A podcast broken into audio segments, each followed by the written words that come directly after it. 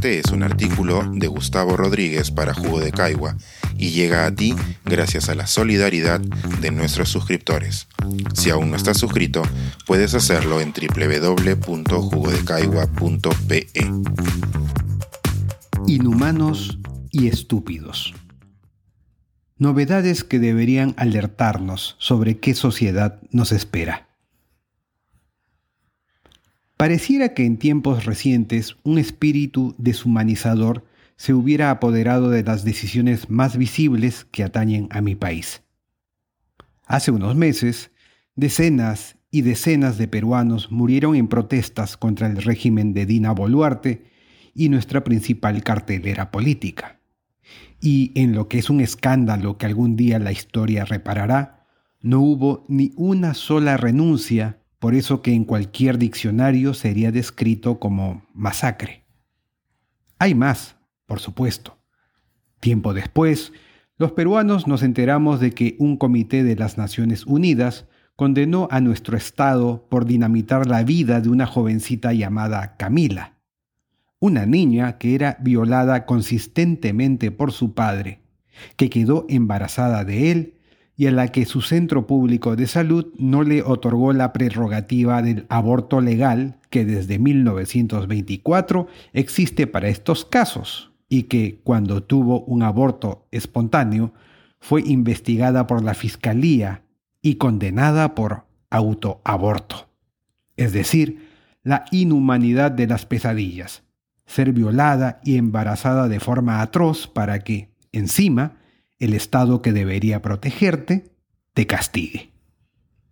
A propósito de esto, un poco antes de esta condena, tres peruanos sopencos que en cualquier país de exigencia media no podrían ejercer como periodistas deportivos, tuvieron la audacia de opinar airadamente y entre risas en contra de las voces que exigen políticas contra ese machismo que mata o hiere de por vida y en una noticia que sería escandalosa en cualquier sociedad que entienda a la educación pública como la principal puerta al desarrollo humano según las capacidades e intereses de cada quien, nuestras cuatro escuelas nacionales de arte, Bellas Artes, Folclor, Arte Dramático y Ballet, acaban de ver recortados sus presupuestos en más de un 60%. Basta este breve recuento para dejar en claro que para quienes deciden los destinos de mi país, hay vidas que merecen más respaldo oficial que otras. Así, mientras más lejos vivas del corazón de Lima, tu familia será menos visible para exigir una rendición de cuentas sobre tu asesinato. Mientras tengas una vagina y menos español hables, más riesgo correrás de ser minimizada impunemente por tres aviondos capitalinos que, obviamente, nacieron con pene. Y si eres un joven peruano al que el azar no le permitió nacer en un hogar rico y tienes inclinaciones artísticas, quizá debas pensar en emigrar a un país vecino o en dedicarte a algo que no sea tu verdadera vocación. ¿Qué fenómenos hacen posible los casos deshumanizadores que he mencionado? En los primeros casos aparece con rutilancia nuestro racismo estructural, por supuesto, en alianza con el centralismo secular de nuestro país. Y además, un sistema machista que lo inunda todo, de manera tan naturalizada que la mayor parte del tiempo no nos percatamos de que lo respiramos. Sin embargo, en el caso de nuestras escuelas de arte, es claro que además existe una deformación cognitiva en nuestros decisores sobre la importancia de la cultura para enriquecernos como sociedad. A ella me provoca ahora dedicarle más análisis. Temo que cada vez más, quizá desde inicios de la década de 1980, nuestra sociedad ha tendido a aquilatar en exceso la acumulación de activos tangibles por encima de los activos, ¿cómo llamarlos? Espirituales. Hemos privilegiado el PBI o las obras de concreto y mucho menos los indicadores de armonía o la calidad del aire. ¿Nuestros hijos quieren dedicarse a diseñar procesadores o a construir puentes? ¡Qué alegría! Pero qué atisbo de decepción cruza nuestra mirada si su vocación tiene que ver con las invisibles notas de una canción o el efímero acto de encarnar un personaje.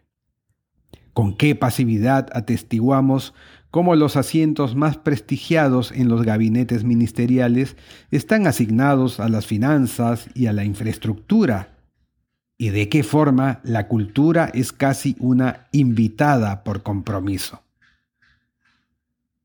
Que no se me malentienda. La infraestructura une a los seres humanos y dinamiza las economías. Los trenes y carreteras acortan distancias físicas y hacen viables a las relaciones. Sin embargo, es necesario que una enfermedad o una pandemia nos vuelva vulnerables, que la distancia nos vuelva nostálgicos, que un acontecimiento deportivo nos recuerde lo gregarios que somos, que unos gringos vengan a filmar una película en Machu Picchu o que simplemente estemos hastiados o aburridos para que nos demos cuenta de lo incompletos que somos sin las canciones, los bailes, la belleza de las imágenes y las narraciones. Además, los bienes tangibles generan réditos, por supuesto, pero la cultura genera adicionalmente esa cualidad que tanto nos falta para cohesionarnos en esta sociedad atrincherada, la tan valiosa identidad cantar las mismas canciones, encontrarnos en el mismo baile, proyectarnos en historias comunes, es decir, reconocernos como humanos en una raíz común. Ni más ni menos es contra ello que atenta esa decisión disque tecnocrática de rebajarle el presupuesto a nuestras escuelas de arte. Aunque esta anécdota referida a Churchill durante la Segunda Guerra Mundial nunca ha sido confirmada, no es imposible de creer. Se dice que cuando el ministro de Finanzas de su gobierno le planteó la necesidad de recortar el presupuesto de cultura para afrontar el gasto que demandaba la guerra contra el nazismo y el fascismo, Churchill le respondió, Entonces, ¿para qué peleamos? Mi país, el Perú, es el heredero de una de las cinco grandes civilizaciones que ha visto nacer la humanidad y una potencia cultural que aún se mantiene viva. Y sin embargo, ahora le cortamos las alas a quienes podrían mantener vigente esa tradición. Si eso no es rendirse y dejar que la estupidez gane la batalla, entonces no sé qué es. Pensar, escribir, editar, grabar, coordinar, publicar y promover este y todos nuestros artículos en este podcast cuesta y nosotros los entregamos sin cobrar.